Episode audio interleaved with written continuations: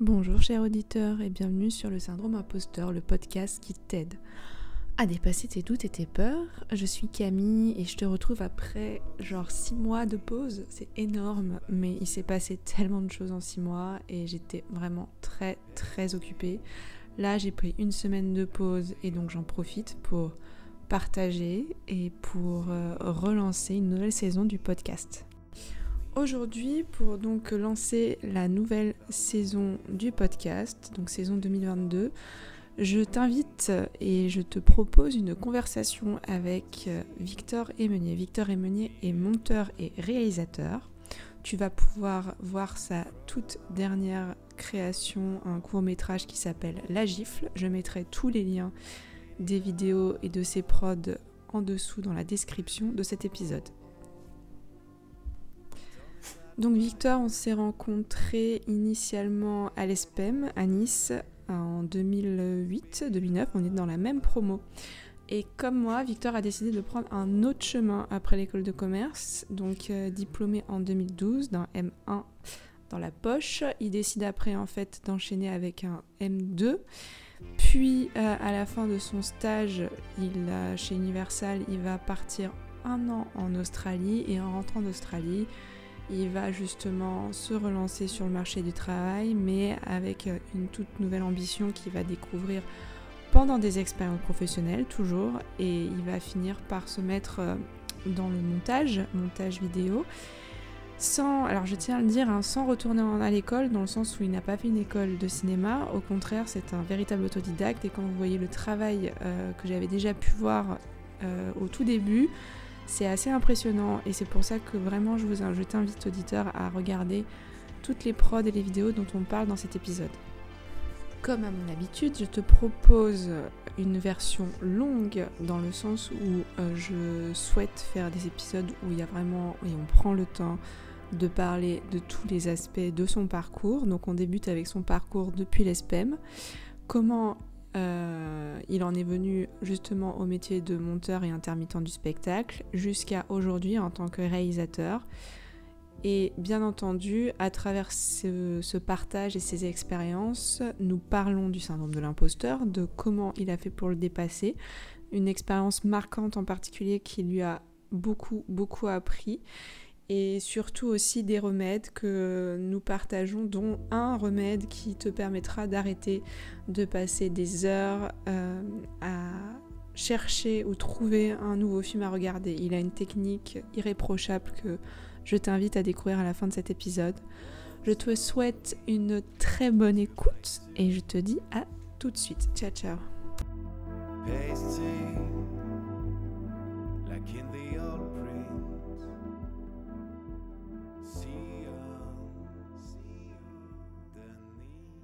Alors, je m'appelle Victor, j'ai 31 ans, euh, je suis monteur audiovisuel, je viens d'Avignon. Euh, je suis monté à Paris il y a quelques années à partir du moment où j'ai commencé à faire des stages après mon école de commerce, enfin pendant mon école de commerce que j'ai fait à Nice, à l'ESPEM, où je t'ai rencontré. J'étais chef de produit marketing à l'époque pendant plusieurs années et j'ai changé en 2017 où j'ai décidé de faire du montage. Et maintenant, ça fait quelques années que je fais ça et j'en vis et je suis devenu intermittent. Et voilà, j'habite à Paris. J'habite à Paris. Et tu es toujours à Paris, contrairement à ceux qui sont partis euh, ces dernières années. Mm. Donc, tu as survécu au Covid, la crise sanitaire, les changements. Et le changement de vie, tu l'as fait, on est d'accord, avant. Donc, on disait 2017-2018 C'est ça. Fin 2017, euh, j'ai fait ma formation. En gros, j'avais, j'étais en CDD dans une boîte de documentaire. Je faisais chef de produit marketing et en fait j'ai eu un CDD de 18 mois, donc ce qui était le maximum. Et je m'occupais euh, des sorties DVD et VOD euh, de nos productions. Et en fait, je pense qu'ils ont fait un CDD parce qu'ils sentaient que le service allait pas forcément durer parce que mhm. plus personne n'achète de DVD. Mhm. Mais on essayait. Déjà à l'époque. Ouais, c'était un peu, c'était un peu compliqué. Mais euh, non, c'était hyper bien. Et le truc, en fait qui m'a vraiment fait, euh, qui m'a aidé dans ma carrière, c'est que c'était une boîte de prod où il y avait les monteurs. Donc en gros, enfin où ils, montaient vraiment leur documentaire là-bas. Tu travaillais avec eux? Enfin, t'étais en. Ben non, pas du tout. Mais par contre, je travaillais avec le chargé de post-prod qui m'aidait pour certaines sorties de DVD parce que je commençais, comme j'adorais le montage, je commençais à faire des. euh, tu sais, les espèces de menus vidéo que tu as dans les DVD ben, Je commençais à faire ça, à créer des petites bandes annonces pour mettre d'autres bandes annonces dans nos, de- dans nos DVD de documentaires, etc. Et en fait, je voyais les salles de montage et je me disais, putain, c'est accessible finalement. Tu vois, je, je suis déjà dans un endroit où il y a des monteurs. Mhm. C'est pas un, un plafond de verre euh, insurmontable. Tu vois. Et donc, j'ai commencé à en parler à ce chargé de post-prod. Je sentais la fin de mon CDD arriver et pas du tout de CDI, surtout la fermeture du, du service. Et voilà, je me suis, je me suis renseigné à fond et j'ai trouvé la formation que j'ai faite du coup de 4 mois au CIFAP. Euh, Entre les SPEM, donc les SPEM, on l'a terminé en 2012, hein, Euh, Euh, ouais. c'est ça. hein. Donc, euh, si tu es dans l'émission, là, d'ailleurs, c'est aussi le fait que tu n'as pas suivi euh, la voix de tous. Et la question, c'est entre 2012 et donc 2017-2018, Ouais. changement officiel, euh, tu as quand même fait plusieurs années en entreprise. Enfin, c'est Ouais, pas clairement. mal. Ouais, ouais, ben, après l'ESPEM, après l'ESPEM, j'avais fait deux stages de chef de produit marketing déjà, chez Francine et La Farine et chez Wilkinson, les rasoirs, où je sortais des, des produits. Et en vrai, c'était bien. En vrai, c'était bien parce que je pense que je suis tombé sur des stages en première et enfin en tant que premier et deuxième stage où vraiment j'avais un, des missions de ouf, contrairement à ce qu'on peut penser quand tu commences. Tu faisais Donc, pas juste le café, quoi. ça tu. Exactement. Et vraiment, même mieux que ça. Et, et du coup, euh, même Francine, pour te dire, j'y suis arrivé, ils changent jamais les packaging des produits. La farine, tout le monde s'en fout. Je suis tombé l'année où ils ont tout changé. Donc j'ai tout fait. Et je pense que c'est encore les produits que j'ai fait, tu vois, il y a moyen. Donc, euh, donc ça, c'était cool. Et en fait, c'est surtout que ça m'a ouvert la voie. Francine m'a permis d'avoir Wilkinson en un claquement de doigts. Francine plus Wilkinson, après, m'a permis d'avoir le reste. Et en fait, euh, j'ai fait une cinquième année à Reims, à Neoma. Ah, donc toi, tu as fait aussi une Ouais. cinquième année euh, Master 2. Ouais. Et euh, spécialisé en marketing, toujours marketing euh, produit de grande conso. Vraiment, c'était un peu abusé de faire ça parce que j'avais déjà deux ans d'expérience dans ça. Mais je sais pas, je pense que mes parents m'ont poussé et moi aussi à me dire vas-y, Master 2 quoi. Et après, tu fais ce que tu veux. Et, et tu peux voyager. Donc, euh, j'ai fait ça à Reims. Et en fait, en stage, j'avais eu le contact d'un mec à L'Oréal qui était venu euh, euh, à l'école, etc. J'avais essayé de lui faire les yeux doux à mort. Ça avait marché. C'est la première fois que je faisais ça et ça avait marché parce que je m'étais dit L'Oréal, ça peut être pas mal sur le CV. À l'époque, je me disais encore ça. j'ai eu un entretien vraiment où j'ai cru l'avoir foiré. Il m'avait montré. euh, comment ça s'appelle déjà le, le truc du, des psys où ils te montrent de, des taches Des images Ouais. Ah, des tâches, des tâches. Ouais, bon, bref. Ça vous fait penser à un papillon? Non, ça me fait penser à la mort. Bah, il m'avait euh, fait des trucs comme ça. Vraiment un, un niveau Psy. de de- d'entretien assez compliqué. Je pensais jamais l'avoir. Zéro news. Entre temps, je vois une offre pour euh, Universal Pictures. Et là, c'était. Alors que moi, je suis très cinéphile. Je me suis dit, putain, magnifique, chef de produit marketing, etc. Je peux faire ça. Universal, c'était 400 euros payés à l'époque. Et euh, j'y vais.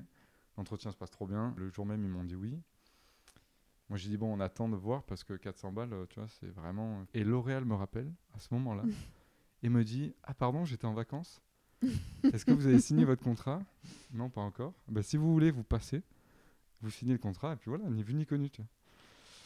Donc, j'avais soit 1200 euros, soit 400 euros de salaire. C'est ça qui m'a fait bugger. Et mes parents, tellement gentils, m'ont dit On te supportera si jamais tu choisis ce que tu veux faire, surtout.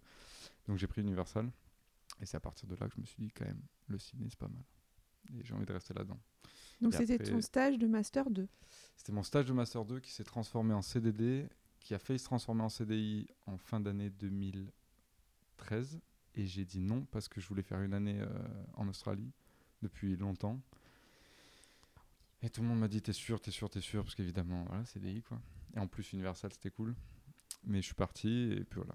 Et après, en revenant, je me suis tapé un bon 6 mois de chômage. euh, même, même en postulant chez Auchan pour faire de la mise en rayon, j'avais pas de boulot, c'était très compliqué. Ok, donc quand tu es rentré d'Australie, tu Ouais. avais une idée de ce que. Enfin, tu allais reprendre le même chemin qu'avant au final? Euh, Aussi, enfin, la- Le marketing. à ce moment-là, dans- oui, je pense, mais euh, il s'était passé un truc, c'est que j'ai fait beaucoup de vidéos quand j'étais là-bas. Et donc beaucoup de fait beaucoup de montage. vidéos. ouais, c'est-à-dire que je filmais toute notre. Parce que j'ai fait le tour de l'Australie en van pendant 7 mois, je crois. C'est la euh, première fois que tu faisais ça, que tu te prenais tout en vidéo? Euh, ouais, j'avais déjà fait un peu des cours, enfin des cours, on n'appelle pas ça des cours, mais j'avais fait des tentatives à l'époque euh, de filmer des trucs, de me filmer moi-même, etc., etc. Mais là, c'était comme il y avait un voyage, comme il y avait des choses à voir, comme j'avais des amis autour, etc. C'était plus sympa et je me suis dit au moins les gens qui sont pas là, euh, ma famille, mes amis et Mhm. tout, ils vont voir quelque chose de là-bas. Et comme on voyageait beaucoup, on se tapait des, des fois des 600 km par jour, parce que de toute façon, c'est que des lignes droites à perte de vue. Euh, j'ai fait ça et en fait, je montais dans le van. D'ailleurs, je montais à l'arrière quand c'était pas à moi de conduire. Et puis après, euh, ça m'a plu de ouf en fait. Et j'ai pas arrêté de faire ça. J'ai fait ça pendant les 7 mois. Et en rentrant, alors certes, ouais, je voulais continuer le marketing parce que je savais pas Mhm. où aller et parce que j'avais pas eu encore accès à justement le fait de me dire, bah, c'est finalement c'est atteignable de faire du montage. Euh, C'était à l'époque plaisir. C'est un plaisir, Ouais, mais je le prends pas professionnellement parlant. Exactement. Et j'ai fait plein de petits trucs à côté d'ailleurs. À chaque fois, j'ai continué à faire des, des vidéos à côté pour essayer de, bah, de continuer ça, quoi. Parce que ouais, c'était vraiment une passion, quoi. Donc, euh, Mais non, non, à l'époque, je voulais retrouver un boulot, absolument. Donc, euh, est-ce qu'on pourrait dire que ta vocation, elle est arrivée inconsciemment? Enfin, ta vocation, ce que tu fais aujourd'hui, ce dans quoi tu es épanoui, n'est-ce pas? Enfin, Ouais, ouais. ouais, Euh, ouais. T'es content de te lever le matin ouais, et d'aller travailler? Si vous m'écoutez, je suis content de venir au boulot le matin. Non, mais c'est rare, c'est rare. Enfin, euh, je, je ne sais plus, il y a un pourcentage qui est sorti il y a pas très longtemps. Et euh, Ah oui, non, mais j'en doute pas. Ouais, non, j'en doute pas. c'est quand tu te lèves le matin et que tu as envie d'aller bosser, bah tu fais partie des chanceux, tu sais. Ouais, non, c'est clair. Non, non, c'est clair. Euh, ouais, ça arrivait tard dans le sens où, en fait, j'ai toujours été cinéphile, mais vraiment depuis petit. Et depuis petit, pareil, ma mère, elle m'a fait lire de ouf. Donc, je lisais beaucoup et j'écrivais beaucoup d'histoires. Des- T'écrivais des ouais, histoires? Et je, Que ça, à l'ESPEM, euh, j'avais pas vu ce Victor-là, le, le Ouais, Victor bah. qui, qui- qui écrit des je histoires. comprends, je comprends. C'était une, autre... C'était une autre époque. Je me découvrais autrement à l'époque. Non, mais tu faisais partie des personnes avec qui je kiffais avoir les projets parce que tu étais créatif et Mhm. tu sortais du lot. Il y avait un côté un peu euh, challenge. C'était pas en mode euh, on écrit un projet juste parce qu'il faut le faire. Ouais, ouais, Il y avait un côté ultra créatif. Donc euh, ça venait peut-être. Déjà à cette époque, donc à l'ESPEM aussi, t'écrivais encore Ou Non, j'écrivais plus trop, mais je regardais. Non, non, non. Je regardais énormément de films, ça c'est clair. Mais je. Non, et je cherchais à monter une boîte à l'époque, je me souviens. Et je passais mes journées pendant une heure au moins, tous les jours, à me dire qu'est-ce que je vais monter comme boîte. Parce que, euh, je sais pas, comme on était dans une école de commerce, je pense que ça m'a un peu. euh, tu vois, mis dans un cadre, ce qui est normal aussi, ce qui est bien euh, en soi. Mais non, je regardais beaucoup de films, mais j'imaginais pas en faire en fait, ça c'est clair. J'étais pas du tout dans ça. Mais petit, t'écris des histoires, ouais. tu lisais des Putain, bouquins. J'écrivais plein d'histoires je les- et je les faisais lire à ma mère et elle était là, ouais, ouais, vas-y, laisse-moi regarder le film. non, non, il y avait tout, il y avait tout, elle lisait à chaque fois, mais je me souviens, j'avais un classeur où je mettais des petites histoires de une page et demie, euh, tu vois, des... surtout ça devait être nul. Tu, tu l'as encore le classeur? Je donnerais tout pour l'avoir, je crois pas que je l'ai. hein. C'est à Avignon, de toute façon, au pire des cas, si je l'ai, mais. Tu l'as jamais cherché?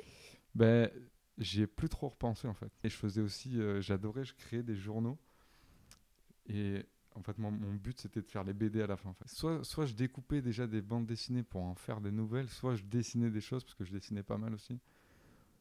Je sais pas, je tentais des trucs. Parce que j'aimais bien l'objet aussi, tu vois, créer un truc et, et de le voir, c'était hyper cool pour moi. Et comme il n'y avait pas du tout. euh, À l'époque, on, on regardait pas de vidéos, etc. On n'était pas, très, pas trop écran, je pense. Parce que là, c'était vraiment quand j'étais jeune. Mhm. Mais euh, ouais. Ce qui est intéressant, c'est que aujourd'hui, tu fais quelque chose qui, si jamais tu parles de ton enfance et ce que Mm. tu faisais, on te dirait, bah, logique, pourquoi t'es pas, t'as pas commencé, enfin, pourquoi tu n'as pas commencé euh, par cette chose-là, alors tu as choisi Mm. école de commerce comme beaucoup d'entre nous, parce qu'à l'époque, c'était euh, la quoi, la, la voie. Ouais, alors moi ça a été un peu particulier parce Ah. qu'en fait, quand j'étais au lycée, bon, comme je te le disais en off tout à l'heure, à partir de la quatrième, ça a été plus compliqué au collège déjà, et- parce que puberté et tout. voilà. Et lycée, pareil, euh, première soirée, etc., etc. Donc je faisais un peu le minimum plus pour que mes parents soient contents et surtout pour que je passe. Et quand je suis arrivé, donc du coup, ça me faisait, je sais pas, 11, 12 de moyenne générale à chaque fois, tu vois, je faisais pas plus. Et quand est arrivé la fin de la terminale, je crois que c'est là on te, on te fait des dossiers et tu fais des oui, tu fais des demandes pour dire machin et ils te disent favorable pas favorable ou je sais plus ce que c'est le truc du milieu Je mais me en gros euh, ne se prononce pas on va Oui, dire oui. ça. et mes salauds de profs alors que pourtant franchement j'étais un bon élève hein. Oui, non non mais j'étais un bon élève et Je maintenant, je me souviens du système là. Ouais. Et ils m'ont mis, genre, en gros, ne se prononce pas euh, sur tout, tous mes choix. Tous mes choix. Donc, j'avais pas le choix de. Soit c'était mes notes qui, qui me faisaient passer, soit je faisais autre chose que, je sais pas, j'avais dû postuler pour des DUT, des facs, des trucs et tout machin. Et comme on sentait avec mes parents que ça allait être la merde, tu vois, on s'est dit, on va voir si on peut pas faire une école de commerce grâce à des concours, etc. Et en plus, et ça c'est un peu terrible et à la fois ça me représente, je venais de lire le livre 99 francs de Beck BD, où il fait de la pub. Alors il est un peu, voilà, on en pense qu'on en veut, mais il fait de la pub et du coup il fait des vidéos. Et je me suis dit, putain, mais je vais faire de la pub en fait. Parce que je vais imaginer les pubs, pas faire de la pub, être en agence, c'est vraiment moi qui veux faire les vidéos. Production. Exactement. Mm. Et j'ai cru que j'allais faire ça. Donc je me suis dit, mais attends, mais du coup, école de commerce, c'est trop bien, je vais réussir à faire ça. Et la première année, on avait un rendez-vous avec l'espèce de conseillère sociale, pas qu'on appelle ça, d'orientation. Ouais, Orientation c'est mieux. sociale à l'école de commerce. ça serait pas mal, tu me diras, mais. Ouais, je pense qu'on en aurait besoin des fois, mais d'orientation. Et elle m'a dit, non, mais laisse tomber la pub, euh, c'est trop fermé en fait. Donc oublie. Et en fait, Ah, j'ai oublié direct. casse tes rêves Ouais, en ouais. première année, quoi. Première année, et comme je ne savais pas où j'allais et que j'avais 18 ans, euh, j'ai dit ah, ok, et du coup j'ai lâché l'affaire sur ça. Un peu heureusement parce que je pense que la pub, ça me plairait pas. Là maintenant, quand je vois des potes qui, enfin des gens qui ont pu travailler en pub, du coup je suis allé vers le marketing et, et du coup j'ai complètement oublié cette partie-là de, des vidéos, des trucs comme ça et tout. qui est Ouais. en fait qui est revenu dans ta vie inconsciemment, indirect. Enfin, c'est ça qui est super intéressant en fait, c'est que c'est t'as pas forcément bon après t'as quand même eu l'offre du CDI hein, avant d'aller en Australie, donc t'as quand même eu l'opportunité, le libre arbitre de te dire bon bah Ouais. ça y est, je vais je vais faire ce que enfin je suis censée faire, on va dire hein, parce Mm. que je, je sais pas si qui t'a tout le monde était d'accord avec ton ta décision de j'accepte pas le CDI. Enfin, tu avais au moins une personne dans ton camp? Parce que c'est chaud quand même, hein, Euh, euh, surtout à l'époque, enfin déjà maintenant, mais alors à l'époque, n'en parlons pas. La sécurité, n'est-ce pas? Ouais. Non, je pense que ben, c'était un peu le, le deal tacite avec mes parents à l'époque où j'ai fait le master 2, tu vois, par exemple. Parce que je voulais partir en Australie juste après la SPEM, vraiment casser le, les Mm. rails sur lesquels je me trouvais, tu vois. En tout cas, c'est comme ça que je le vivais. Et, euh, et ils m'ont dit finis tes études, sinon tu vas jamais les finir. Ce qui est vrai, ils me connaissaient, j'étais voilà, flemmard quand même, dans le fond. Et euh, du coup, j'ai fait ça. Et quand il y a eu le CDI, euh, je me suis dit si je le fais pas maintenant, si je pars pas maintenant, je le fais jamais. Et ils ont dit ok, tu vas. enfin, D'accord, ok. Je pense que dans tous les cas, j'attendais au mieux l'aval de mes parents. Au pire, ben, j'aurais dit j'y vais quand même. Mais euh, mes amis, c'était trop chaud pour moi. Il y a que mes parents qui auraient pu me dire euh, t'abuses, tu vois. Et ils l'ont pas trop fait au final. Mm. Je pense qu'ils avaient confiance au, fait que, et je, le- je- je leur ai peut-être vendu ça, que j'avais un, un CV correct, que j'avais fait bac plus 5. Bah, et t'avais tout fait tout, tout le boulot pour assurer la suite ça. en fait. C'est ça. T'avais les, Ouais. bagages, les fameuses. Ouais, exactement. Par contre, ça, c'est ce que j'ai beaucoup dit pour pouvoir justifier le fait d'être monteur et intermittent. Et de me dire, si jamais ça foire intermittent, euh, J'ai ça. bon, ça va, j'ai j'ai pas mal de bagages encore, tiens. J'y croyais un peu. Je me disais au cas où. Non, mais euh, c'est normal parce que tu as commencé. Donc, attends, donc, un très, très, très important pour nos auditeurs, tu n'as pas fait d'école de cinéma, Non. d'école enfin, de, pour devenir monteur. euh. Comment Oh. ça s'est passé Euh, Tu as maté toutes les vidéos YouTube qui existaient sur Final Cut ouais. et- Ouais, ouais, je, je regardais que ça.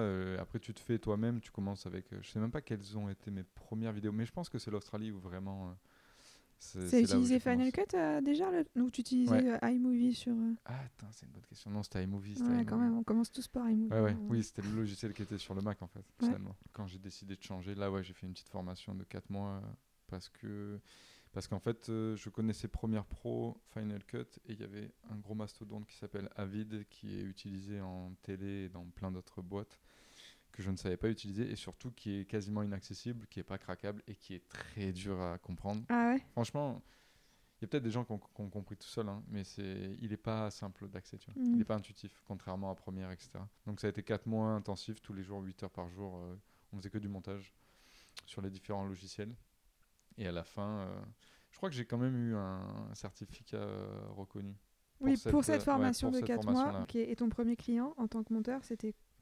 En tant qu'assistant monteur, déjà, ça a beaucoup parce que la première année, ça a été que ça. Et donc, c'est que préparer les projets pour les monteurs.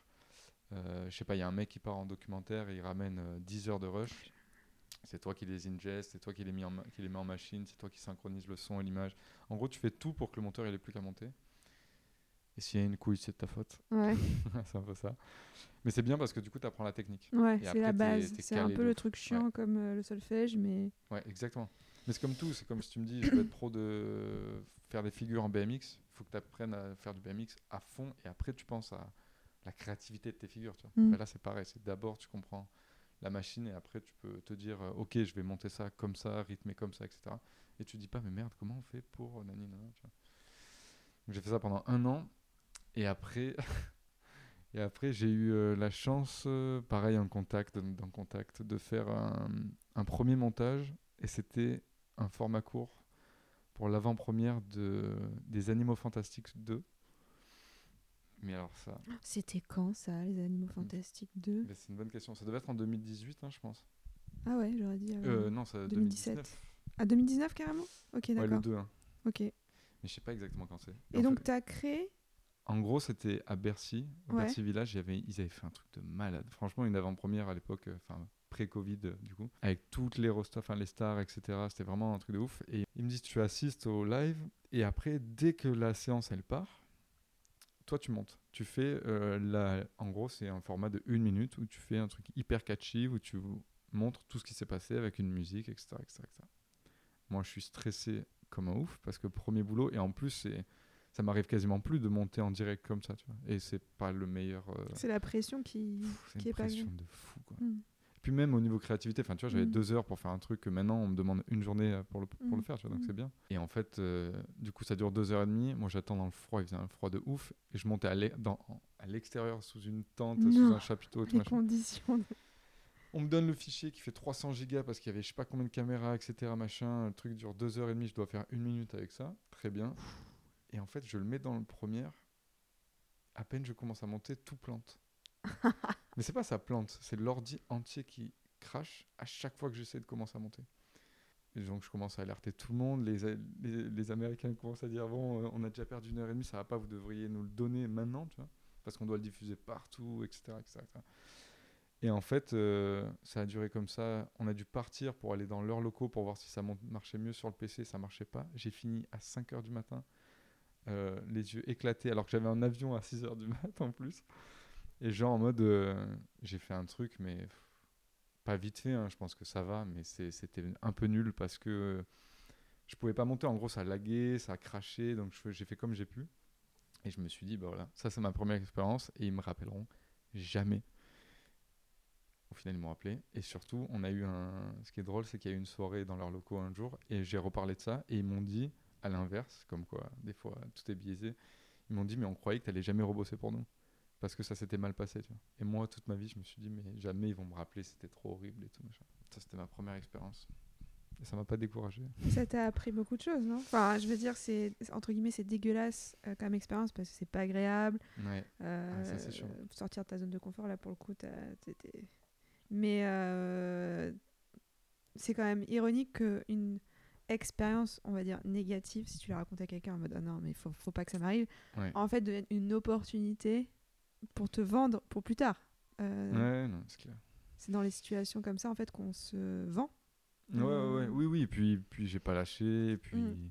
au final, c'est passé. La vidéo était pas dégueulasse. Ça, va. Mais, mais c'est vraiment, je pense, la première et une des seules fois dans ma vie en termes professionnels hein, où quand on était à- dans, le, dans le taxi à 1h du mat pour aller à- dans leurs locaux, j'avais qu'une envie, c'était abandonner, quoi.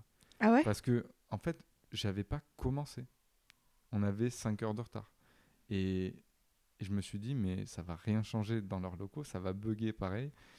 Je vais pas y arriver, je vais pas y arriver. Tu vois, je faisais que me dire ça. Et, et qu'est-ce qui fait que t'es resté? Est-ce que t'aurais pu te dire euh, bon bah les gars, euh, non, j'ai trop de. je quitte le navire? Non, non, non. J'ai trop de conscience professionnelle, je peux pas faire ça.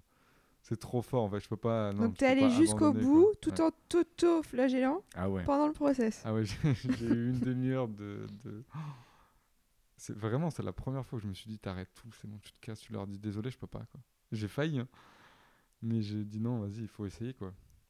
Mais ouais, non, non, je peux pas abandonner. Non, non, j'abandonne pas, franchement. Même si des fois, je me dis, même encore aujourd'hui, ça m'est arrivé de me dire, euh, je vais pas y arriver, je vais pas avoir le temps parce que c'est qu'une question de temps. Hein. ouais. Le, le, en soi, le, le projet, tu arrives toujours à, à pondre un truc, que ce soit bien ou pas, mais avec les retours, au final, c'est bien, etc. Mais tu dis, quand tu as une deadline imp- à imposer, euh, c'est que le temps qui te fait stresser, finalement. Au moins, maintenant, quand j'y repense, je sais que, tu vois, enfin, quand je suis stressé maintenant, je me dis, mais c'est rien comparé à cette situation-là. Donc, euh, Et ça, c'était une des premières expériences en tant que monteur. littéralement, je crois, ma Littéralement la première. première. T'as commencé par ça, quoi. Ouais. Mais et la pire. Le et la pire test. de loin, tu vois. Et la Ouais. pire de loin. Ouais. C'était quand ça ça Oui, en 2017, 2018. Non, 2019, tu m'as dit 2019. Ouais. Bah, faudrait voir, hein, franchement. Tu regardes AVP euh, Animaux Fantastiques 2 et bah, j'étais là dans le chapiteau en train Tu l'as pas mis sur YouTube, euh, celle-là, sur ton compte YouTube? Non, parce que j'en suis pas très fier quand même. Ah ouais. Mm. Parce que c'est pour ça que je l'ai pas sur ma fiche. Je me dis, bah mince, j'ai raté euh, une preuve. Parce que moi, j'avais noté la première qui m'a marqué. euh, C'était celle de 2018. C'est une vidéo que tu as faite quand tu t'es cherché du taf. Un montage. Putain. Euh, qui, qui est. Ah ouais, euh, mon CV de présentation. ouais. Toutes les vidéos dont je parle là pendant l'interview, je vais les mettre en lien euh, sous la, sous, sur le lien du podcast. Mais tu t'en souviens? Ah, mais je m'en souviens très bien. 2018 C'est- Je pense que c'était le moment où tu commençais au final.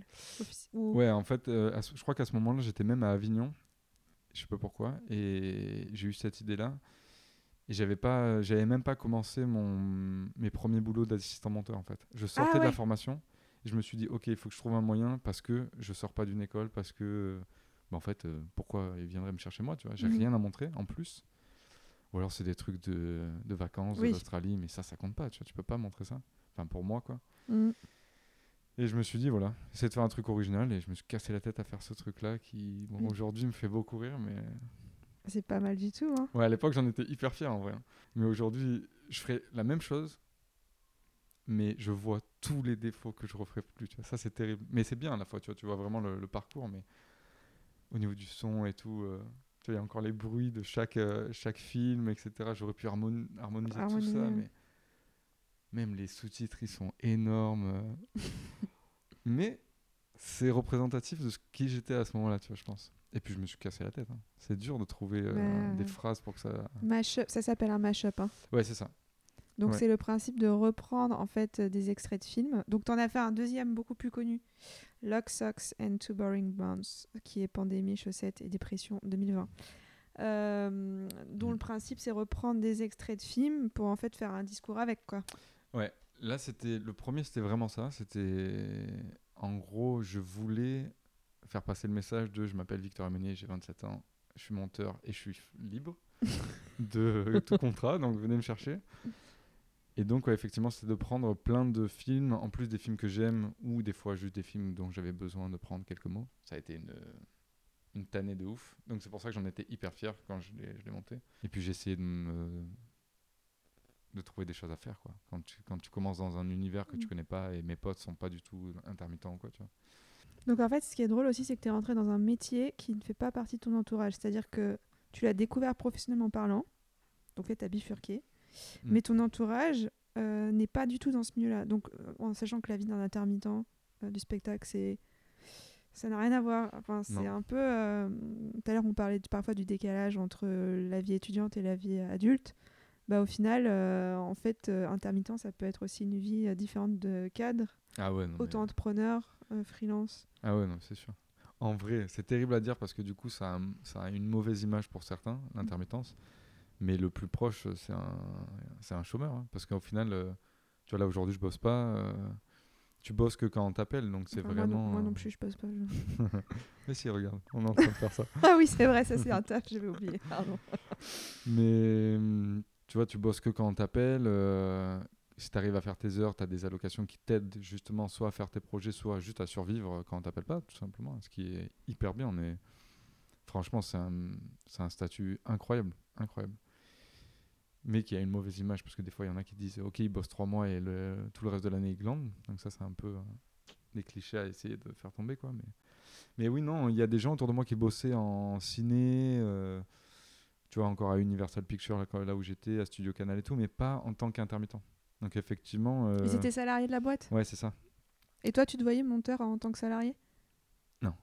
Ben, D'ailleurs, ouais, non, non, ça c'est fou. Ça c'est quand même ah, la plus grosse décision que j'ai prise pour moi, hein, quand j'ai commencé mon, le taf de monteur, c'est que j'ai, allez, pendant six mois, j'ai fait euh, assistant monteur, euh, enfin, je faisais tout le temps ça.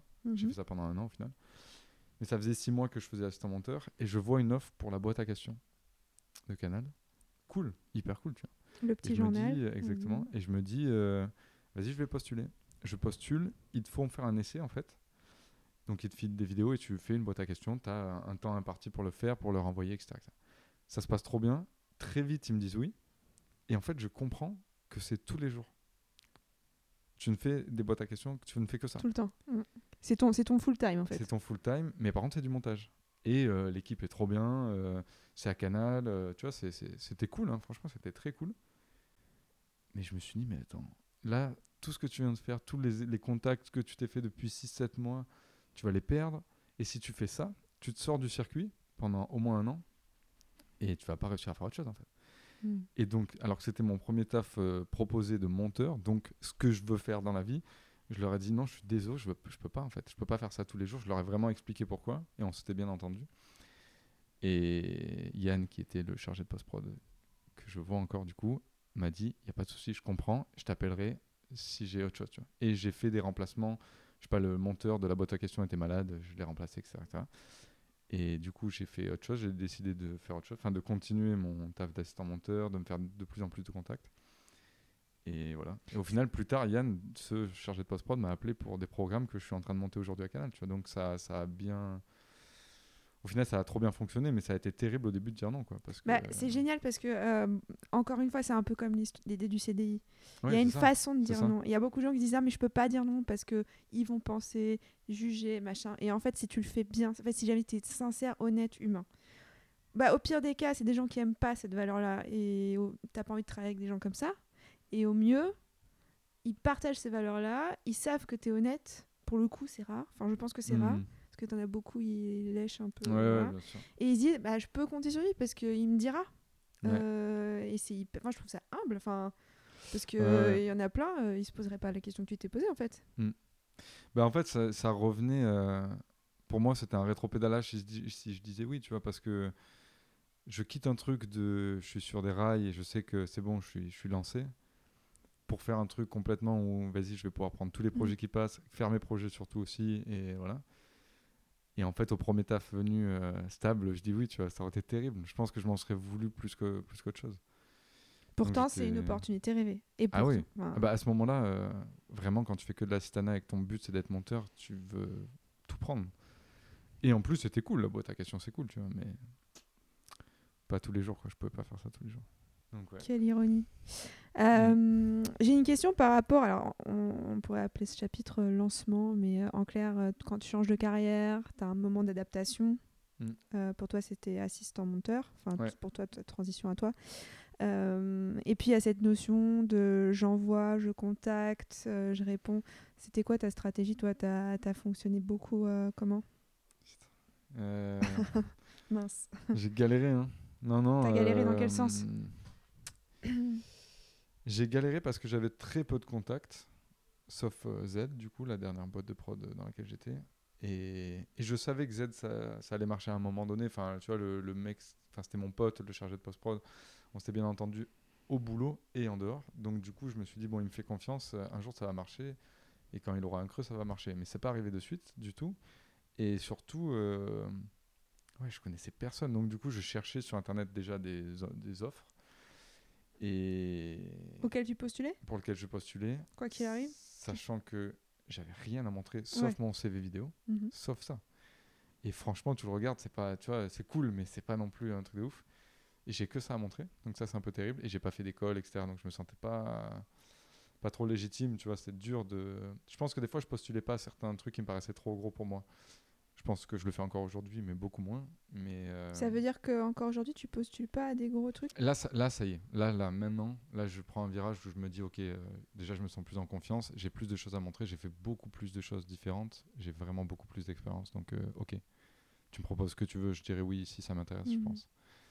Mais il y a pas tant de temps que ça. tu vois, si tu me proposais, je sais pas, de faire un, un docu ou demain tu m'appelles, tu me dis, on va faire un film, un long métrage. Là, aujourd'hui, je te dis oui, je stresse, mais je dis oui, de ouf. Mais il y a un an, j'aurais dit oui, mais par contre, je me serais mais chié dessus, c'est pas possible. Tu vois.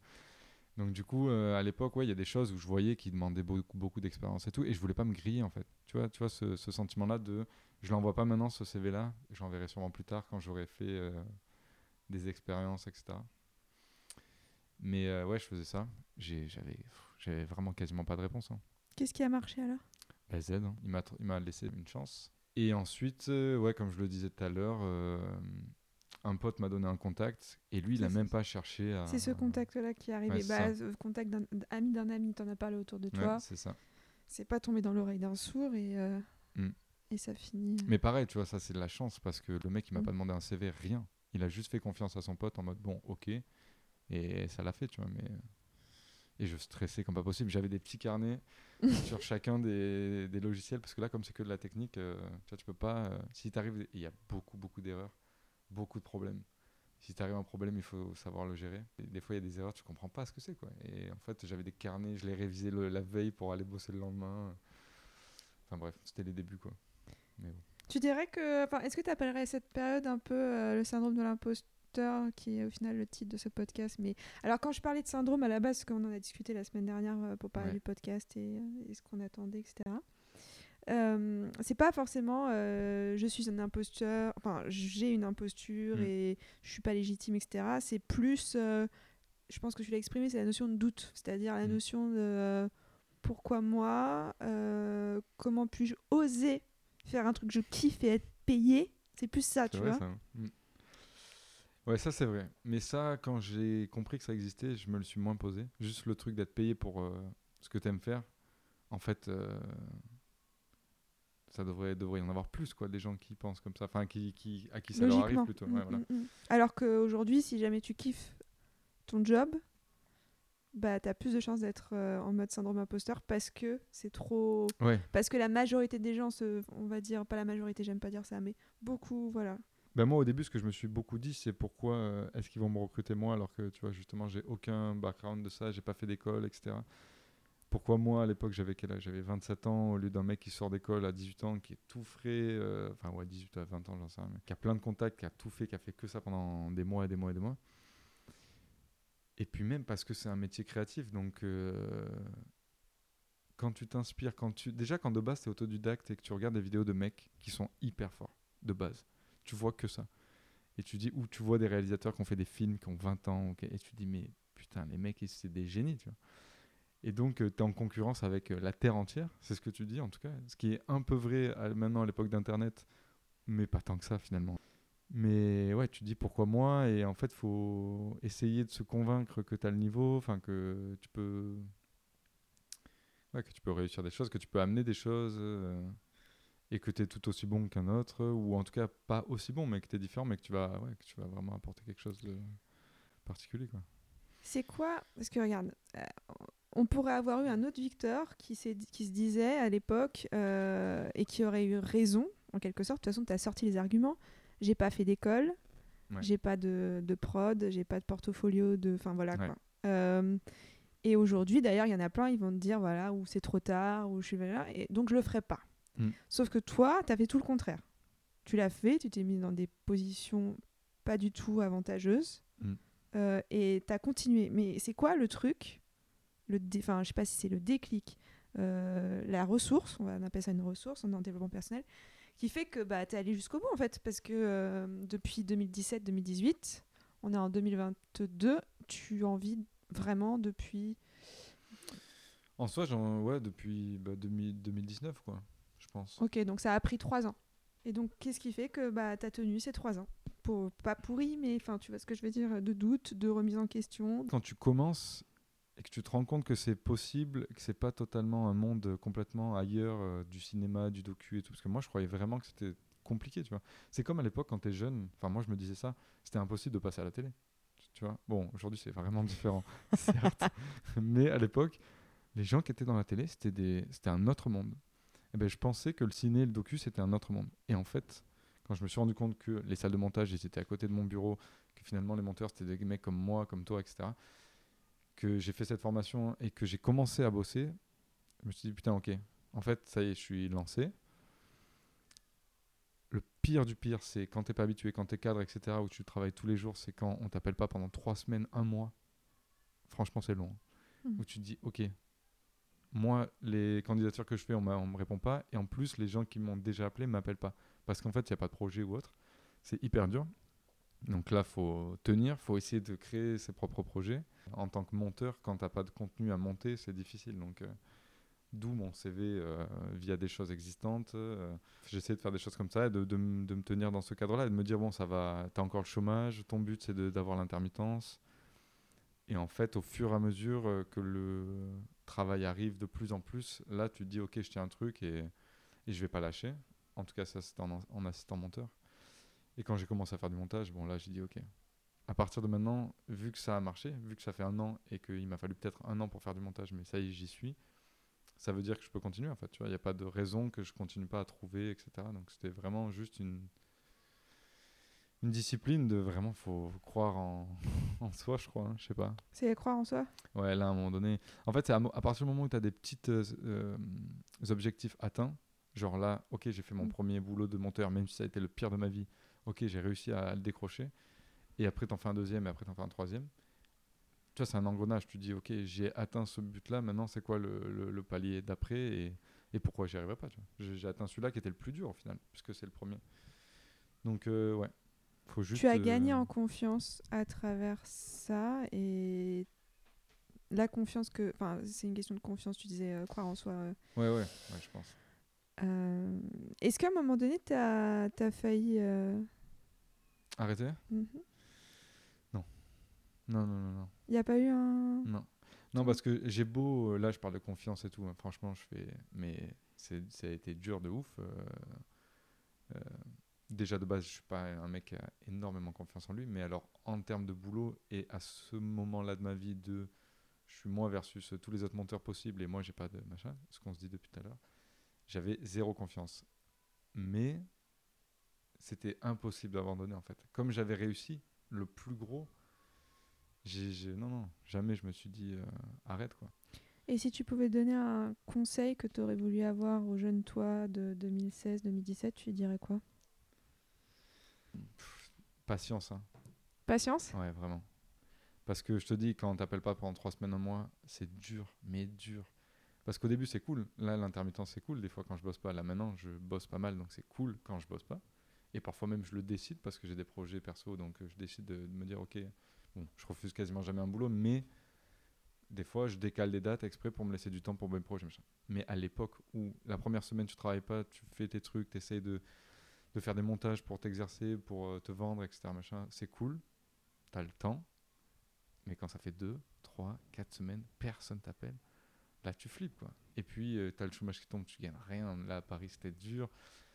Mais tu, tu remets tout en question, tout le temps. Et donc, je pense que. Et moi, je suis pas patient pour un sou, pas du tout. C'est juste euh, stress moins, quoi. Voilà. Patience. Mais euh, t'es devenu patient. Euh, suis pour avoir plus- tenu aussi longtemps sans s'arrêter. Ouais, et puis et puis il y a ce truc-là de. Tu fais pas ça pour rien, en fait. C'est ça que je me dis. Je peux pas avoir tout fait, tout quitté fait, ouais. pour. euh, tu vois, à force d'avoir Ouais. fait l'engrenage, d'avoir fait les efforts, t'es dit attends, euh, Et puis j'avais pas pas- zéro résultat. Si Oui. j'avais eu zéro résultat, là j'avoue, ok. j'avoue que j'aurais eu peut-être euh, un peu plus de difficulté à commencer, tu vois. Mais dès qu'il y a un tout petit, parce que des fois on prenait une demi-journée, Hmm. une journée, mais sur le mois entier. hein.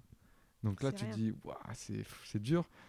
Des fois on m'appelait euh, à midi, tu sais, tu, en plus tu prépares ta journée, le matin tu n'es pas censé bosser, des fois on t'appelle, on te dit, oh, finalement j'ai besoin de quelqu'un. Donc toute ta vie est chamboulée. Il faut toujours que tu sois dispo et tout. Enfin, en tout cas, moi, quand j'étais assistant monteur, c'était ça. Des fois, on t'annule les dates, euh, on te les déplace, on te les machins. Donc, il fallait être hyper dispo, quoi. J'ai même le premier boulot qu'on m'a proposé. Je devais partir en vacances. Alors que, tu sais, je travaillais pas depuis deux mois. J'avais pas eu de boulot. Je me prévois un week-end de quatre jours. On me dit, OK, tu dois bosser jeudi, vendredi. J'ai tout annulé. J'ai perdu de la thune et tout. Mais juste pour, euh, parce qu'il fallait que je bosse. Donc c'était un sacrifice nécessaire. Oui, là, ouais, ouais, franchement. pas déconner quoi. Oui. Et la confiance en soi, tu l'as construit comment toi? Enfin, Euh, En montant, T'as dit quoi? En montant, Ouais, en ça. montant des vidéos, en montant les marches, en montant. euh, La confiance en moi, bah déjà, elle vient un peu quand tu te dis, ok, les mecs, ils me rappellent. Ok, ils pourraient choisir n'importe qui d'autre. les retours. Voilà. Et c'est pas toujours le cas quand on te dit c'est bien ou pas, mais quand on te rappelle, c'est le plus important. Et là, je disais ça il y a pas longtemps. Là, ce qui m'a vraiment fait changer à un moment donné, c'est. Parce que des fois, souvent, je... maintenant, même en montage, je bosse, euh, il me faut une journée, il me donne une journée pour faire un montage. Alors, même si c'est un format court, c'est court, justement, euh, une journée, parce qu'il faut les retours euh, de, euh, des clients, etc., etc., de tout le monde, et valider à la fin, bref. Donc, c'est court. Donc au tout début de la journée, souvent, tu as l'impression d'avoir une montagne en face de toi. De, tu as deux heures et demie de rush pour faire une, une minute, donc c'est l'enfer. Et faut tout dérocher, bref, faut tout monter, machin. Et en fait, ça me faisait énormément stresser. Je prenais jamais de pause le midi, je mangeais devant mon ordi. Enfin, ça, je le fais d'ailleurs parfois encore, mais beaucoup, beaucoup moins. Et en fait, je stressais de ouf jusqu'à 15h où ça commençait à ressembler à quelque chose. Et en fait, je finissais toujours dans le temps, à peu près. Tu vois, ça m'est quasiment jamais arrivé d'être dans une galère monstre. Et un jour, je me suis dit, pourquoi tu stresses? Tu vois, pour l'instant, ça t'est pas arrivé de galérer. À la fin, tu arrives à pondre un truc, en fait. Quoi que ce soit, même si c'est pas la meilleure vidéo que tu vas faire, t'as réussi. T'as jamais failli à ça, tu vois. T'as jamais euh, loupé une vidéo de putain, il est, il est 19h, euh, j'ai rien envoyé du tout. Donc, juste petit à petit, c'est comme ça que tu te dis, euh, ok, euh, je suis pas si mauvais déjà, j'y arrive dans les temps. Des fois, il y a aussi des vidéos que tu trouves bien. Ça, c'est cool quand tu arrives à faire un, un projet qui te plaît à toi. tu fier. vois. Ouais, Mm. ça, c'est. Ça, c'est terrible parce que c'est ça. Moi, j'ai eu du temps à me faire une sorte de portfolio parce qu'il y avait peu de choses. euh, Après, ça dépend des projets. hein. Des fois, il y a aussi des projets qui te plaisent pas, donc t'as pas envie de les montrer au-delà de la vidéo que tu as faite. Bah, Animaux Fantastiques, euh, je confirme, j'ai pas vu. Donc, euh, il est bien caché celui-là. Ouais. Je sais même pas s'il est sur Internet. Oui, si, bah, Mais il si, est sur il est le. forcément il est sur forcément sur leur, leur, leur compte, tu vois. Mais il a dû faire en plus des centaines de milliers de vues parce que c'était un gros truc. Mais ouais, ouais, comme ça, c'est avec le temps de. Ouais.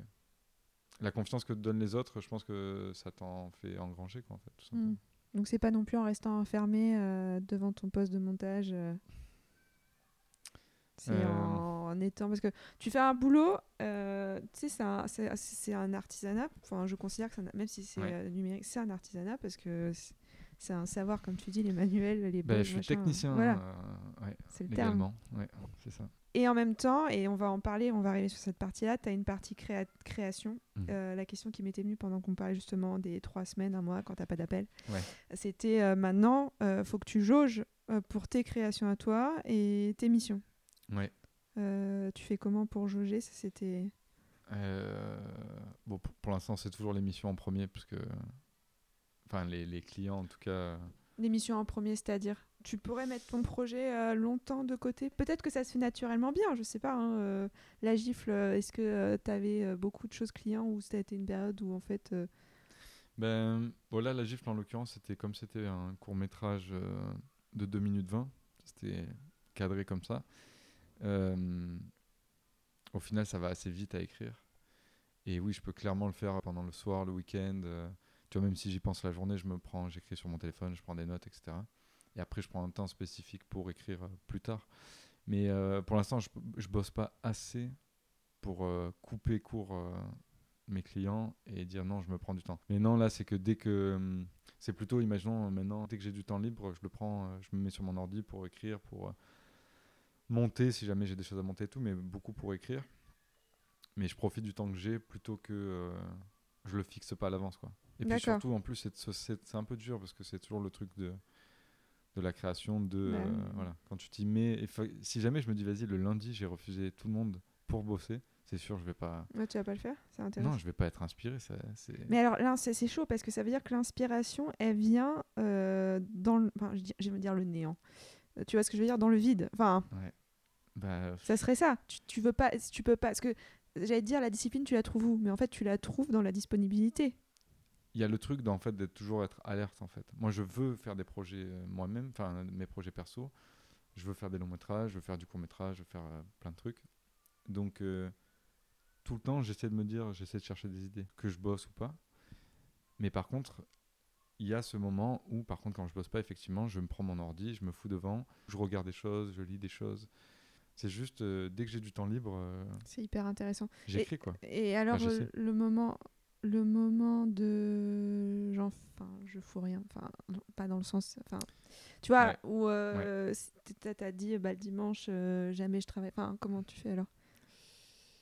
Mais alors c'est ça le problème en fait C'est que... tu t'arrêtes pas? Il y a deux choses. Mm. C'est que, et ça c'est un, un mal que- qui doit avoir un nom mais que je ne connais pas, c'est qu'il y a plein de fois où tu veux, euh, tu te dis il faut que je bosse. Ouais. Et en fait, du coup, euh, dès que tu fais autre chose, tu as l'impression que tu pas au bon endroit. Tu vois. Ça m'arrive euh, des fois euh, quand je suis en famille, ce qui est terrible, genre de me dire euh, j'essaie de bosser et mes, parents ils comprennent pas, comprennent pas forcément que je suis en train d'essayer d'écrire et tout. Et donc, faut déjà l'expliquer, faut machin, c'est compliqué. Et puis, pour les autres, de juste voir quelqu'un sur un ordi alors que tu es chez eux, que tu les vois pas souvent, c'est terrible. Et même moi, pour moi, c'est terrible. Sauf que si je prends pas au moins dans des moments creux, c'est-à-dire dans des jours où je ne bosse pas, une heure ou deux pour bosser, pour essayer en tout cas, c'est pas bien. Je me culpabilise un peu de ça peut-être aussi, mais euh, j'ai besoin de ça pour euh, essayer de faire surgir des choses. Quoi. Mais euh, par contre, il y a des jours où si je suis censé partir en vacances, si j'ai un week-end, si j'ai un machin, je peux complètement déconnecter et, et c'est pas grave en fait. Il faut, faut, juste se le dire avant. Je sais pas comment le dire autrement, mais en gros, si tu dis ok, aujourd'hui je pars, je fais une rando de 5 heures, je vais pas pouvoir bosser. Bien sûr, je vais pas pouvoir bosser. Eh ben, c'est pas grave. Là, on parle d'écrire ce qui est le plus dur, je pense. Mais il faut aussi se déconnecter pour justement vivre des trucs et tu vois, pas être que dans sa tête, dans ses idées, dans ses trucs, parce que sinon, euh, bah déjà, t'es pas forcément inspiré. Tu tournes en rond et, et tu te culpabilises trop, quoi. Ça, c'est un gros, gros problème, ça. Mais... Donc, c'est marrant parce que tu as quand même utilisé le terme de flemme. Euh, je sais plus à quel moment. Euh, alors que euh, de ce que tu dis, ton tempérament n'est pas du tout la flemme. Euh, ou tu penses que ce que avant, avant tout ça, tu faisais un métier qui est hmm. et fait, faire un métier qui est pas épanouissant nous rend plus flemmard. Enfin, je sais pas, je pose la question. Et que euh, faire un truc qui te botte, bah, ce qui fait ça te rend plus vivant et donc euh, t'as jamais la flemme parce qu'en fait t'as la, je sais pas. Parce qu'en fait t'as la niaque. Ouais, non, c'est ça. Hein. Je pense que quand tu kiffes vraiment ce que tu fais. Ouais, ouais, non, non, j'ai zéro flemme quand il s'agit d'écrire, quand il s'agit de monter ou quand mais je peux l'avoir pour plein d'autres trucs, c'est sûr. Mais je sais pas, c'est vrai ça, comme quoi. Faire à bouffer. Ça, on a tous ça la va. Faire à bouffer, ça va. Mais oui, des fois, j'ai la flemme. Non, non, les trucs administratifs, ou je sais pas. Ça, tout le monde a la flemme. tu vois. Si je dois écrire ou quoi, non. C'est parce qu'en fait, si tu as la flemme, tu fais rien. Et je trouve que j'ai longtemps rien fait. Enfin, j'ai longtemps pas osé. Donc, c'est parce que tu es passé par cette période-là? En fait, c'est que je le regrette maintenant, tu vois. Je me dis, euh, mais après, je le savais pas, je savais pas où j'en étais. Donc, euh, je savais pas que que potentiellement dans ma vie, je vais faire des films, tu vois. Je sais pas. Mais euh, mais oui, je, je, regrette tout ce temps où je, sais, je, regardais trop de films, trop de machins, et j'aurais pu commencer à, tu vois, à écrire, à réfléchir. Mais tu penses pas que c'était un temps nécessaire pour ingurgiter tout ce que tu devais ingurgiter? Si, si. Non, si, c'est sûr. En plus, tu, te fais trop d'influence. Euh, de, moi, j'ai regardé trop de films, il y a trop. Je sais ce que j'aime, je sais ce que j'aime pas, tu vois. Il y a trop de réals que, que j'ai suivis et je me dis, mais ils sont tellement forts. Et encore aujourd'hui, c'est grâce à eux que j'ai envie, tu vois, de faire ce que je fais aujourd'hui. Donc, si, tu as raison de ouf. Mais. Euh... Mais tu aurais pu faire différemment? Ouais, j'aurais peut-être pu faire plus. En fait, je pense que j'aurais pu. Là, aujourd'hui, je suis en train de changer ça. J'aurais pu essayer de trouver des gens pour euh, créer des synergies, tu vois. Et c'est vraiment ce que je vais essayer de faire. Collaborer. Collaborer. Pour. Euh, tu vois, je vois vraiment des réunions avec des gens où tu parles de scénarios, euh, tu parles de, des leurs, des tiens, ou d'autres choses, ou de, de films, ou de ce que tu veux, mais en fait, juste créer, euh, ouais, créer des choses, parce qu'en fait, c'est en discutant que d'un coup, tu as des idées, quoi. Ça, c'est fou. Là, il y a très récemment, enfin, depuis quelques mois, je commence à écrire un long avec un pote. J'y avais jamais travaillé à deux, mais en fait, pour écrire. Et en fait, quand tu discutes, toi qui dis une bonne idée ou une mauvaise idée, ça te fait penser à quelque chose d'autre ou à quelque chose dans la même lignée. Mais et ça, c'est fou mm. en fait. Ouais. Ça fuse. Ça fuse de ouf. Et c'est vraiment le truc de brainstorming machin, mais c'est vrai quoi. Et comme j'ai souvent été euh, tout seul, c'est ça que je regrette. Juste, je pense que j'aurais déjà fait plus de petits courts métrages, des trucs et tout, si je m'étais ouvert aux autres et si j'avais la, bah, la confiance en moi, parce qu'en fait c'est ça aussi, c'est de réunir des gens, de leur dire ok j'ai des projets, j'ai des idées, venez, venez on les fait ça vient de moi, c'est moi qui y ai pensé, regarde, lis ce que j'ai fait, que des trucs comme ça, et que les gens disent, ok, c'est bien, c'est pas bien, ok, je veux. Je pense que j'ai pas osé avant, quoi. J'ai juste pas osé, et du coup, j'en ai beaucoup moins fait, mais. Voilà, c'est le temps, c'est l'expérience. Euh, maintenant, tu vois, là, la, gifle, le court-métrage, euh, il y avait tellement de monde impliqué, et ça part de que de moi, et je trouve ça incroyable. Et on a passé deux jours incroyables, et on a organisé ça, on a organisé ça vraiment trop bien, quoi. C'était juste trop bien. Et avant, j'en aurais été incapable, je pense, de faire appel à autant de gens et de leur dire, ok, faites-moi confiance. Tu vois. Et donc là, long métrage? On n'écrit pas le scénario, on écrit, euh, on, on, écrit d'abord le traitement et ensuite le découpage. Le traitement, c'est l'idée générale où tu expliques tout le film. Et après le découpage, c'est chaque scène, qu'est-ce qui se passe. Mais c'est pas dialogué, c'est pas. Donc, mhm. euh, et ça te permet de, si tu fais ça bien et que tu arrives à le vendre, derrière, tu es financé pour écrire le scénario, scénario. dialoguer. Donc ouais, ouais, ouais, là on, on est sur ça. Et c'est cool. Et ça vient d'une idée à toi et t'as trouvé. euh, C'est ça. Ça vient d'une idée à moi. J'en ai parlé à des potes et il y en a un qui m'a dit. euh, Et ça m'a. C'est ça, c'est ça qui est trop bien, tu vois, c'est qu'il a réagi de suite. Alors que j'ai dit l'idée comme ça, vraiment comme ça. Je voulais même pas l'écrire forcément. J'ai eu une idée un jour, je lui dis et il m'a dit OK, si t'es chaud, on l'écrit ensemble. Mais vraiment instantanément, tu vois. Bah ça, laisse tomber. Il n'y a pas meilleur coup de boost pour, pour le faire. Et puis trois jours après, j'avais écrit 40 pages et je lui ai dit tiens, voilà, euh, ça c'est mon idée de base par rapport à l'idée que j'avais. Maintenant, on- tu lis et on réécrit tout ensemble. Et ça a clairement changé depuis mon idée de base, mais il y avait des choses que j'avais imaginées qui sont restées. Et puis voilà, maintenant on avance petit à petit. Et, et voilà. On a parlé un peu beaucoup du passé, de comment. du, du processus de création, euh, du métier, des expériences, de tout ça, tout ça. Euh, je vais terminer avec des questions euh, qui me sont venues pendant euh, d'expliquer un peu le parcours, mais aussi que j'avais préparé avant. Euh, notamment en regardant la gifle, je me suis dit direct, comment t'es venue l'idée? On va, Ouais. on va contextualiser. Donc le. Nikon Festival, tu le fais depuis plusieurs... C'est la combienième c'est la troisième fois, mais la première fois c'était vraiment il y a, il y a en 2014. Donc euh, ça fait que trois fois que je le fais. Mais ça fait deux fois d'affilée, ouais. Deux fois d'affilée. Ouais. Dans, tout- dans les trois fois, c'était le Real. Ouais, ouais, ouais. Mais, euh, mais les deux premières, on va pas les compter. euh. Pourquoi? Non, non, non, c'était. Bah déjà, non, si regarde, comme quoi chaque fois l'expérience joue. La première, il n'y avait pas de dialogue, il n'y avait que des images, il y avait une musique, ça ra- racontait un truc. Ça racontait d'ailleurs le- euh, l'es- l'escalade des réseaux sociaux et, le fait de toujours aller plus loin pour aller pour avoir des j'aime, des clics et tout. Et le mec à la fin il se tire une balle en live. Quand même, ça, c'était mon premier Nikon. Et après, euh, il y a eu des dialogues dans le deuxième, mais pas des vrais acteurs. C'était mes potes qui ont très bien joué d'ailleurs, mais bon, voilà. Euh, j'étais seul derrière la caméra, j'étais seul à faire les lumières. On avait pris des lampes de chez moi, etc. Machin, machin. Et là, cette année, pour le coup, j'étais le auteur réel, mais j'avais un chef-op, j'avais un mec qui a pris le son, j'avais des vraies installations de matos. C'était vraiment des figurants, des vrais comédiens. La totale. Là, Ouais, là, euh, un. du ah non, pro. vraiment, Parce que en fait, les deux précédents, je les ai pas trouvés sur ton YouTube non plus. Non. Donc, que celui-là. Oui, non, mais j'allais. est-ce Ouais. que j'étais en fait, oui, donc ça aussi c'est caché. Très ouais, bien. Exactement. Et donc, la gifle, c'est c'est celui dont tu parles avec Ouais. une équipe. Du coup, le sujet, c'était le thème, c'était le rêve. Et ça m'a pas inspiré du tout. Le rêve, ça ne t'a pas inspiré du tout? Non, parce que parce que franchement, quand on dit le rêve, j'ai l'impression que tout a été fait quoi.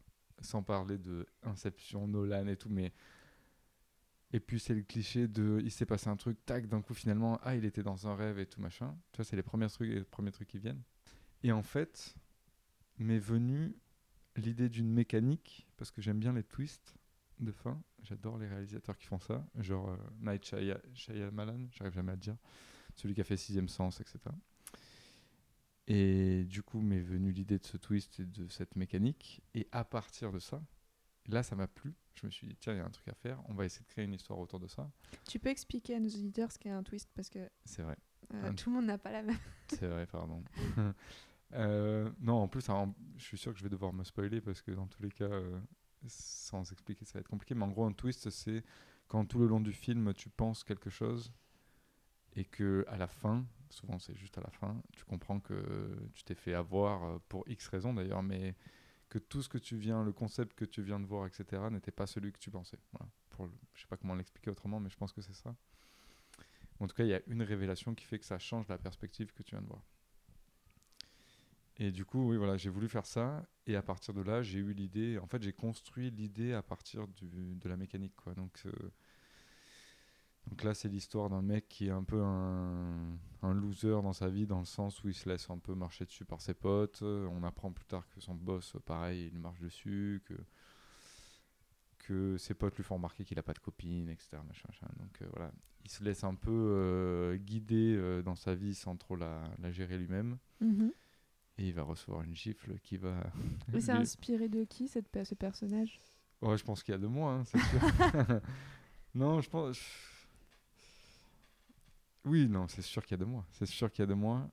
Euh, parce que euh, on a tous à un, à un moment donné envie de se, se bouger le cul, tu vois, et de se dire, euh, soit que ce soit par quelqu'un d'extérieur qui te fasse remarquer quelque chose, soit une expérience horrible, soit machin. Mais ouais, je pense que c'est. Là, ce qui est cool, c'est qu'il y a un changement du personnage. C'est ce que souvent on attend dans, dans un scénario, pour qu'il y ait vraiment un accomplissement du- de l'histoire. Il est comme ça fin- au début, il, sera, il est différent à la fin, il a changé en bien ou en mal. Et ouais, c'est. Ouais, ouais, ouais. Je pense que c'est très représentatif de, de l'année qui arrive, la gifle. C'est vraiment euh, le changement, le fait d'essayer, le fait de, bah, de se bouger le cul, quoi. Et de prendre un peu une gifle pour se réveiller, quoi. Et le process alors pour ton premier, euh, enfin ta première réal à- avec euh, tout le côté pro qui l'entoure et Bah, le process, le premier process déjà, ça a été de faire euh, poster une annonce pour trouver des comédiens. Et ça, c'est assez incroyable parce qu'il y a des groupes euh, Facebook notamment qui existent avec euh, 60 000 personnes. Du coup, tu as plein de gens qui postulent, des gens que tu connais pas du tout, qui veulent essayer euh, de faire ton court métrage dont ils connaissent rien. Donc, c'est assez incroyable. Donc, ça, c'était le premier process. Après, j'ai trouvé les gens aussi euh, grâce à mes amis. J'ai trouvé mon chef opérateur, euh, le preneur son, etc. J'ai trouvé du matériel grâce à eux parce qu'ils sont équipés. Et en fait, euh, ça se fait petit à petit. J'ai trouvé le bar dans lequel euh, il y a la moitié du, du court métrage. Le lieu, c'est chez une pote. Enfin, tout s'est fait. J'ai un peu essayé de tout gérer avec l'aide de certains de mes potes. Et puis après, ça a été deux jours de tournage où là, bah, ça a été incroyable parce que pour une fois, on avait genre, on devait avoir euh, 60 kilos de matos, chose qui m'était jamais arrivée. D'habitude, c'est bien. juste, ouais, c'était génial. t'étais, t'étais du côté du, justement du réel donc. Ah euh, ouais. Ah non, mais là, ça a été mais d'une. C'était la vie de riche, quoi. Genre vraiment, j'étais derrière mon combo, le, mon chef opérateur qui a été génial et, et tous les autres, euh, ils s'occupaient de placer la lumière, etc. pour créer une ambiance, machin, ils me demandaient mon avis. Donc en fait, là, tu es juste euh, décisionnaire, tu vois, de, d'une idée que tu as eue à la base. Et là, tu regardes le combo, tu dis le combo, donc qui est le retour vidéo de l'image que tu vas avoir à l'écran, quoi. Et voilà, après c'est ça, euh, gestion d'acteur aussi, ça c'était la première fois. Ça s'est très bien passé, en tout cas j'ai été très content, je pense que tout le monde a été content de l'expérience. Après le cours il vaut ce qu'il vaut, moi je suis très fier, mais euh, tu vois, ça plaira sûrement très- pas à tout le monde. Il est très bien, il est original, il surprend, et... twist voilà. quoi. Il y a, il y a- ouais. Et il est de qualité. Bah, c'est merci. Le seul regret c'est qu'il est un peu court, mais ça c'était obligatoire. Parce Mm. que du coup pour que le twist marche vraiment, vraiment qu'on se fasse avoir, je pense qu'il aurait fallu un peu plus de temps. Mm. Mais sinon, non, je suis très content. Et ça a été une, aventure incroyable et surtout qui m'a, tu vois, ça, je me suis dit, ok, en fait, je veux faire ça, c'est sûr et certain. Ça l'était déjà, mais, mais quand j'ai commencé, là, le, le premier jour de tournage, j'étais stressé, tu vois. Et pourtant, j'étais entouré de potes, j'étais entouré de machin, mais comme c'est ton projet, tout dépend de toi, entre guillemets, en tout cas, c'est ton, ton idée.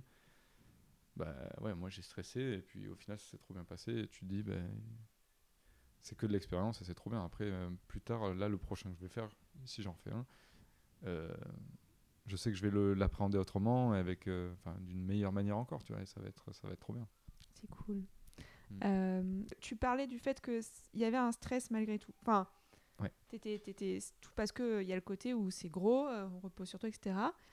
Et comment tu pourrais dissocier, c'est un peu une question sophro, mais bon, prenons-la comme ça, euh, justement pour toi le bon stress du mauvais stress? C'est-à-dire le bon stress qui est en fait un stress qui, qui est présent, mais c'est plutôt bon signe, ce que ça veut dire que ça a de la valeur ce que tu fais et que c'est challengeant, enfin bref, Mm, c'est mm, bon stress. Du mauvais stress où tu te dis euh, c'est pas bon, c'est pas bon, c'est pas bon. Moi, ce que ça m'évoque, c'est que là maintenant, ce que je distingue, c'est qu'effectivement, j'ai stressé parce qu'il y avait beaucoup de gens impliqués. Euh, tu vois, le deuxième jour, il y avait une, quinzaine de figurants, mais des, tu des trucs qui me sont jamais arrivés, des gens que je connaissais de nulle part, qui sont venus gratuitement, euh, bénévolement, pour m'aider dans un projet, tu vois, dont ils n'avaient pas lu le scénar. Ça, c'est fou, tu vois. Enfin, tu dis bon. Donc, j'étais stressé pour que tout se passe bien. Mais c'était effectivement, j'ai eu un bon stress. Là où je pense qu'il y a un mauvais stress, c'est si jamais tu anticipes l'échec alors qu'il n'est pas arrivé. Donc en fait, tu stresses deux fois. Enfin, tu, tu vides deux fois un truc qui potentiellement, d'ailleurs, va pas arriver la deuxième fois. Parce qu'en plus, parce que si ça arrive pas, si t'éch- t'échoues pas, bah, tu auras stressé pour rien, mais vraiment un mauvais stress, celui qui te rend, euh, soit tu manges trop, soit tu manges plus, enfin tu vois, et t'as plus envie de rien faire jusqu'à ce que le moment arrive. Et en fait, euh, bah, si t'échoues pas, bah, t'as stressé pour rien. Et en fait, au pire, si t'échoues, bah voilà, c'est à ce moment-là où tu dois en chier, te dire bon bah j'ai mal fait, euh, je ferai C'est différemment. faut seulement à ce et moment-là, mais pas avant. Ouais, c'est ça. Mm. Et Mm. le stress d'avant qui est normal par contre, c'est euh, un stress de il faut que j'y arrive.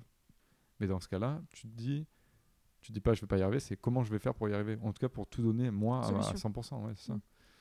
Donc euh, c'est pour ça qu'avant j'avais mes petites fiches, euh, mes petits carnets quand j'allais faire assistant monteur et que je me disais ok à vide si jamais je dois synchroniser, il faut que je fasse comme ça. Je relisais avant d'y aller, tu vois. Il faut il faut se préparer, c'est surtout ça. quoi. Mais il y a une citation, euh, je sais plus exactement euh, l'auteur, mais c'était un truc du genre la majorité, si tu regardes toute ta vie, tous tes scénarios, en fait, la Ouais. majorité des scénarios négatifs n'ont jamais eu lieu. Enfin, Ouais, et n'ont pas lieu, en fait. Ouais. Donc, en fait, c'est une question de survie. Notre cerveau, il fait ça pour survivre. Mais vu qu'on n'est plus dans un monde euh, où on est euh, à se défendre dans la Mm, nature, mm. Ouais, en fait, ça. on crée des trucs euh, qui, aujourd'hui, tu te dis, bon, tu vas, tu vas mourir si tu parles en public. Non, en soi, tu vas clair. pas mourir. Alors, peut-être que tu vas mourir de honte, enfin, tu vois. Mais est-ce que c'est la deuxième peur ou la troisième, hein, le- le- la parole en public euh? Ouais, mais ça, ouais, ouais, j'en doute pas. Et puis C'est- comme, enfin moi ça m'est arrivé mille fois de me dire aujourd'hui ça va être une trop bonne journée. Ben, la journée c'est jo- une journée de merde. Et là, le lendemain tu te dis oh là là aujourd'hui j'ai un projet compliqué, un client compliqué. Et, en fait c'est une trop bonne journée. Et tu dis mais pff, en fait on sait jamais quoi. Tu vois c'est, faut pas, faut pas s'en faire. C'est clair. Euh, bon, on a dit qu'on allait tenir une demi-heure et je, je vais réduire mes questions parce que sinon ça va durer encore une heure. Je parle beaucoup. Non, tu parles pas beaucoup, c'est moi qui ai beaucoup de questions parce que j'ai fait la, la moitié. Donc c'est pas grave. hein. Euh, au pire, il y aura un épisode 2. Euh, donc, euh, on va faire ce que j'appelle les fire questions. Euh, donc, je te sors des questions, tu réponds spontanément. Spontanément, dans le sens où on veut pas que ce soit trop réfléchi. Et tu peux expliquer le pourquoi du comment euh, après, bien sûr. Euh, quel est ton film remède? Le film remède, c'est genre le film qui te fait du bien, qui te donne la patate, si ça va pas, quoi. C'est un film qui te sauve. Si Et ça va très- pas, ok. Ouais. Bon le premier qui m'est venu, alors que ça fait mille ans que je l'ai pas vu, mais c'est Mission Cléopâtre, Astérix et Obélix, parce que juste, je pense que je le connais par cœur et que tout le monde est juste parfait dans ce film. Mais ça fait longtemps que je l'ai pas vu et je sais pas si je regarde des films pour euh, me sentir mieux. Ah ouais? Je Tu regardes pas. des films pourquoi? Alors, parce que Enfin- tu disais que tu regardais moins de films en ce moment, justement. Alors, euh, C'est pas, enfin si, mais genre je me, j'ai pas, je regarde très peu plusieurs fois même film. Ça par d'accord. Donc c'est pour ça que je vais, je peux pas te dire j'ai un film euh, remède. Par contre effectivement si je vais pas bien, il y a grave moyen que je regarde un film. Ok. Euh, si tu avais des cartes de visite et que tu pouvais mettre le titre idéal, c'est pas forcément euh, monteur ou le titre passe-partout, mais un titre qui te convient, euh, qui te représenterait, qui serait simple. Donc professionnel. Ouais. Bah réalisateur. Réalisateur. Ouais, ouais. Victor et Meunier, réel. Ouais. Ok. Donc ça c'est fait. On va pas l'expliquer le pourquoi comment, c'est parce que ça t'inspire et que c'est ta place quoi. C'est l'objectif final, tu vois. Mm. C'est le boss de fin. Si tu pouvais mettre un message sur tous les billboards de France, quel message tu mettrais? Ça peut être un mot, une phrase, une image, un son. Sur tous les, les panneaux les publicitaires. Tu choisis un message qui peut passer là partout. Ça serait quoi? Ah, tranquille. Juste tranquille les uns. Tranquille. Ouais, pour que les gens soient tranquilles les uns avec les autres. Tu vois, juste chill out. Chill. Ah ouais, vraiment. Et après, tout ira mieux en fait. Tu vois, si tu redescends d'un cran tout le monde, pff, trop bien. Ouais, je pense que ce serait ça. Tranquille. Euh, le conseil à ton jeune toi, tout à l'heure, je te l'ai posé, c'était euh, la patience. Ouais. Euh, Est-ce qu'il y a un autre conseil qui te vient que... Ouais, ouais, vas-y. Fais plus, quoi. Lance-toi et entoure-toi. Contacte les gens. Et pas peur de leur proposer des trucs. Et s'ils disent non ou s'ils disent oui, que c'est de la merde ensuite, c'est pas grave. Parce que tu rencontres les gens, ça c'est très très important. Et, et tu fais quoi surtout? Il faut faire. Il faut faire. Ouais, ouais, et vraiment. arrêter de penser. Et je pense beaucoup. Et je trouve que là, il faut que ça change. Donc le faire, le faire, le faire. Euh, on regarde quoi ce soir? Ah putain. Elle est pas mal. Elle est pas mal. J'ai bien fait mes recherches, je suis plutôt contente. Alors, on regarde quoi ce soir? Contextualisons aussi. Ouais. Euh, tu l'as sorti en 2019-2020, le premier? Euh, 2020, parce 2020. que c'était pendant un confinement, le deuxième, je crois. Et en fait, on s'est foutu chez les parents d'un pote qui n'était pas dans la maison. Donc, du coup, on était à quatre. On précise. Ouais, c'est ça. C'était plus On n'est pas allé vivre chez les parents Ouais, avec ça. la famille, on allait vivre chez les parents sans les parents. Ouais. Exactement. Et en fait, bah, encore une fois, dans le fait de faire ces projets, de se dire euh, putain, qu'est-ce que je fais? Il faut que je me fasse remarquer, etc. Et que j'avais pas encore un portfolio euh, suffisant pour moi, je me suis dit je vais prendre des films qui existent et je vais en faire la promo parce que c'est des films pas très connus et que euh, j'aime bien conseiller des films. Et voilà. Et ça n'a pas du tout duré. Je crois que j'en ai fait 10 parce que après euh, le travail m'a rattrapé, ce qui est une bonne chose du coup, mais j'ai pas Mm. réussi à tenir, à tenir la cadence Ouais. du tout. Et puis c'est dur de trouver, c'était dur de trouver des films pas très connus et bien. Ouais. C'est hyper De dur. plus en plus dur. Ouais. hein. C'est trop nul. Et tu Enfin. penses quoi d'aujourd'hui euh, Alors c'est une question difficile, hein, mais avec tous les services de streaming, les Mhm. Prime, Amazon Prime, Netflix. Enfin, est-ce qu'on peut parler d'un fast-food euh, euh, cinéma Alors tu dans vois tous les cas, il faut savoir que dans le ciné, tu sors ton film que tu as mis 4-5 ans à faire. C'est ça, c'est ça. Potentiellement, il va rester une semaine en. C'est ça. Donc, euh, ce que j'en pense, c'est est... ouais, c'est très chaud. C'est un peu parfois euh, déroutant. Tu te dis, est-ce que ça sert à quelque chose? Il y a aussi des films qui n'ont pas marché au ciné, qui ont après explosé, machin. Mm. Je sais pas à quoi en penser. hein. En vrai, il y a beaucoup de merde et il y a beaucoup de trucs géniaux, donc euh, je sais pas.